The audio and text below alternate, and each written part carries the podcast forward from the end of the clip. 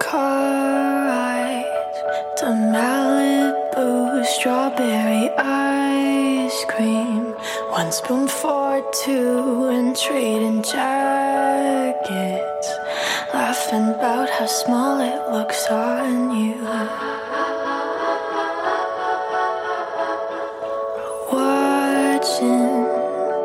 Reruns of Glee, being annoying, singing in harmony. I bet she's bragging to all her friends, saying you're so unique.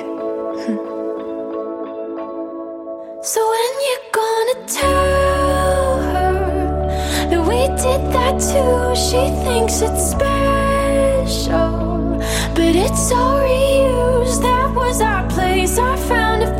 I made the jokes you tell to her when she's with you. Do you get deja vu when she's with you? Do you get deja vu?